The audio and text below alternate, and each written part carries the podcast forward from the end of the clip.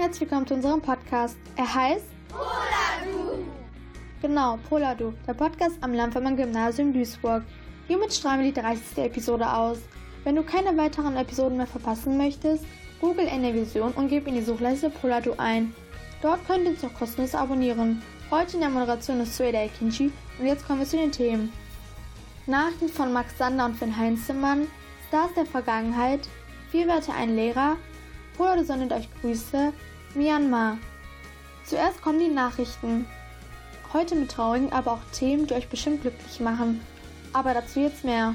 European Super League. The Super League, kurz Super League, ist ein im April 2021 angekündigtes Projekt, das von zwölf Fußballvereinen aus England, Italien und Spanien angestoßen wurde. Dabei handelt es sich um eine geplante, geschlossene Liga, für die sich außer an der Planung beteiligte Clubs und eingeladene Gastvereine niemand qualifizieren können soll. Die Motive der Vereine sind hauptsächlich finanzieller Natur, da sie die bisherige Vermarktung der von der UEFA ausgetragenen Champions League als nicht ausreichend ansehen. Doch diese Liga ist sehr umstritten und die UEFA und die FIFA drohen mit Strafen wie zum Beispiel keine Champions League, Europa League, Weltmeisterschaft, Europameisterschaft und der Ausschluss aus dem Ligaverband. Rentner spendet 750.000 Euro an Zoo Münster. Ein 82-Jähriger aus Münster hat ein altes Versprechen an seine vor Jahren gestorbene Frau erfüllt und im Münsteraner Zoo mit der größten Einzelspende seiner Geschichte in Höhe von 750.000 Euro bedacht. Zoodirektorin Simone Scheker dankte dem Spender am Donnerstag beim Pressetermin. Der Zoo will mit dem Geld unter anderem die Sanierung seines Bärenhaus finanzieren. Eine Reise nach Australien habe den Ausschlag gegeben, sagte der Spender. Dort habe er gesehen, wie Tiere unter den verheerenden Buschbränden gelitten und wie viele Menschen ihnen geholfen haben. Das waren die Nachrichten gesprochen von Finn Heinzimmer und Max Sander. Heute hört ihr einen Beitrag aus unserer neuen Rubrik Stars der Vergangenheit. Es gehört schon einiges dazu, ein richtiger Star zu sein. Um an Berühmtheiten von früher zu erinnern, stellen wir euch einige von ihnen vor. In dieser Folge geht es um eine Person, die zu Lebzeiten viele Erfolge und eine große Reichweite hatte. Manche sind nur ehrlich geworden, nachdem sie entdeckt haben, dass auch das sich lohnen kann. Dieses weise Zitat stammt von einer der einflussreichsten Personen in der Geschichte des Films. Am 16. April 1889 wurde Charlie Chaplin in London geboren und wurde damit eins der zwei Kinder seiner Mutter. Er lebte in sehr armen Verhältnissen und war zudem ein Scheidungskind. Sein Vater starb im Jahr 1901 an einer Alkoholsucht und auch seine Mutter, die mehrere Male aufgrund ihrer psychischen Erkrankungen in Anstalten eingewiesen wurde, war nicht oft da. Charlie Chaplin wuchs also größtenteils im Waisenhaus auf, was ihn aber nicht davon abhielt, eines Tages berühmt zu werden. Schon im Alter von neun Jahren arbeitete er in einer Künstleragentur, die sich The Eight Lancashire Lads nannte.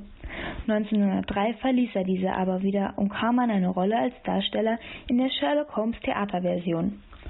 1908 kam er an einen neuen Theaterproduzent, Fred Kano, der ihn als Pantomime-Darsteller groß rausbringen wollte.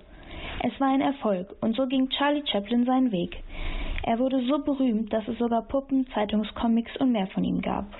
1936 produzierte er schließlich auch seine eigenen Filme und war somit Schauspieler, Drehbuchautor, Filmproduzent, Komponist und Regisseur gleichzeitig. Außerdem war er ein Komiker. Irgendwann machte er Filme über politische Themen, in denen er zum Beispiel zur Zeit des Nationalsozialismus Adolf Hitler nachahmte und sich über ihn lustig machte. Der Stern auf dem Hollywood Walk of Fame wurde ihm bis in die 70er verwehrt, da er aufgrund seiner Komödien über die amerikanische Politik vom Geheimdienst FBI als Kriegsgegner gehalten wurde. Charlie Chaplin hat in seinem Leben viel erlebt, auch was die Liebe angeht. Insgesamt war er viermal verheiratet und bekam mit seiner zweiten Frau Lita Gray, die gerade einmal 15 Jahre alt war, einen Sohn. Mit seiner letzten Frau Ona O'Neill, die er bis zu seinem Lebensende behielt, bekam er acht Kinder. Die meisten seiner Kinder leben noch und sind ebenfalls Schauspieler. 1977 starb Charlie Chaplin schließlich, doch die meisten seiner Werke wie Der große Diktator oder Der Vagabund sind bis heute noch bekannt. Auch Zitate wie Die Jugend wäre eine schönere Zeit, wenn sie erst später im Leben käme. Nie hält sich eine Frau für klüger, als wenn sie sagt, dazu sind Frauen viel zu dumm. Oder Ich gehe gerne durch den Regen, damit mich niemand weinen sehen kann, erinnern an ihn. Wer Charlie Chaplin einmal selbst hören möchte, sollte sich die Rede an die Menschheit aus dem Film Der große Diktator anhören, da er in dieser Szene wirklich wichtige Dinge sagt, die sich jeder einmal zu Herzen nehmen sollte. Es ist beeindruckend, wie viel dieser Mann erlebt hat und so berühmt geworden ist. Ich denke, ich werde mir seine Rede später mal anhören. Vielen Dank für diesen Beitrag. Ich freue mich schon, auch über andere Stars der Vergangenheit mehr zu erfahren. Jetzt geht es mit vier Wörter ein Lehrer weiter. In der letzten Episode wurden die Wörter fröhlich, Landvermannsstunde, Gitarre und Singen genannt. Die Lehrerin war Frau Schönemann. Als nächstes gibt es die vier Wörter zum Weiterraten. Mathematik, Geschichte, Büro und Anzug. Habt ihr schon eine Idee? Dann schreibt sie in die Kommentare. Auch in den letzten Wochen hat uns wieder eine Grußbotschaft für unsere Aktion Polar, du sendet euch Grüße erreicht, die wir euch nicht länger vorenthalten wollen. Miriam 7e grüßt. Hallöchen, hier ist wieder Miriam aus der 7e und heute grüße ich Luca Puzzonia aus der 7e. Ich habe dich ganz so lieb. Du weißt es, ich habe dich ganz so lieb.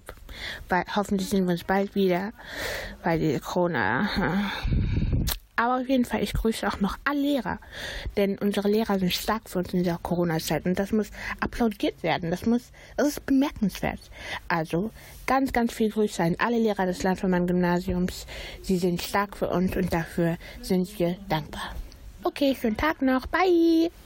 Und ich kann mir vorstellen, dass dieses Mal auch die Personen, die gerade ihre Schulzeit erleben, freuen werden, sondern auch die, die sie vor einigen Jahren schon beendet haben.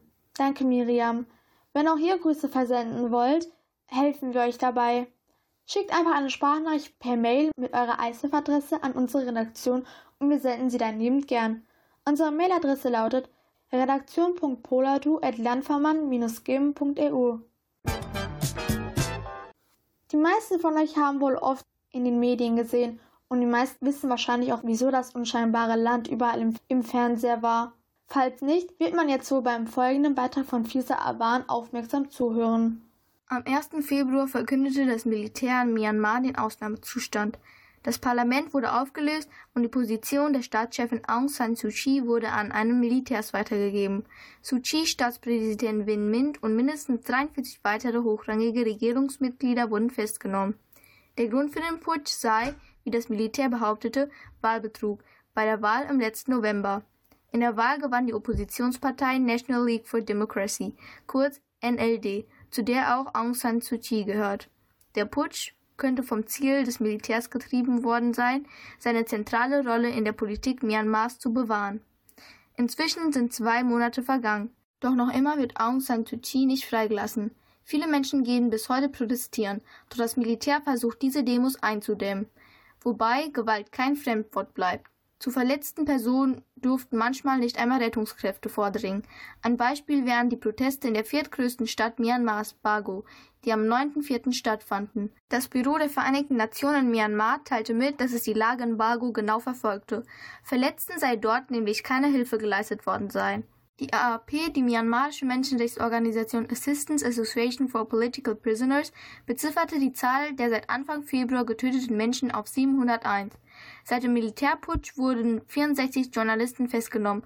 Insgesamt lag die Zahl der Festnahmen laut AAP bei mehr als 3000. Jedoch wird das Internet von der Militärjunta stark gedrosselt, so dass es sehr schwierig ist, vieles zu überprüfen. Wie es in Myanmar weitergehen wird, ist bislang unklar. Ich kann jedem, der sich nochmal selber über die Lage in Myanmar informieren will, den CNN-Beitrag von Clarissa Ward, die selbst vor Ort war, empfehlen. Wirklich traurig, was in Myanmar gerade passiert.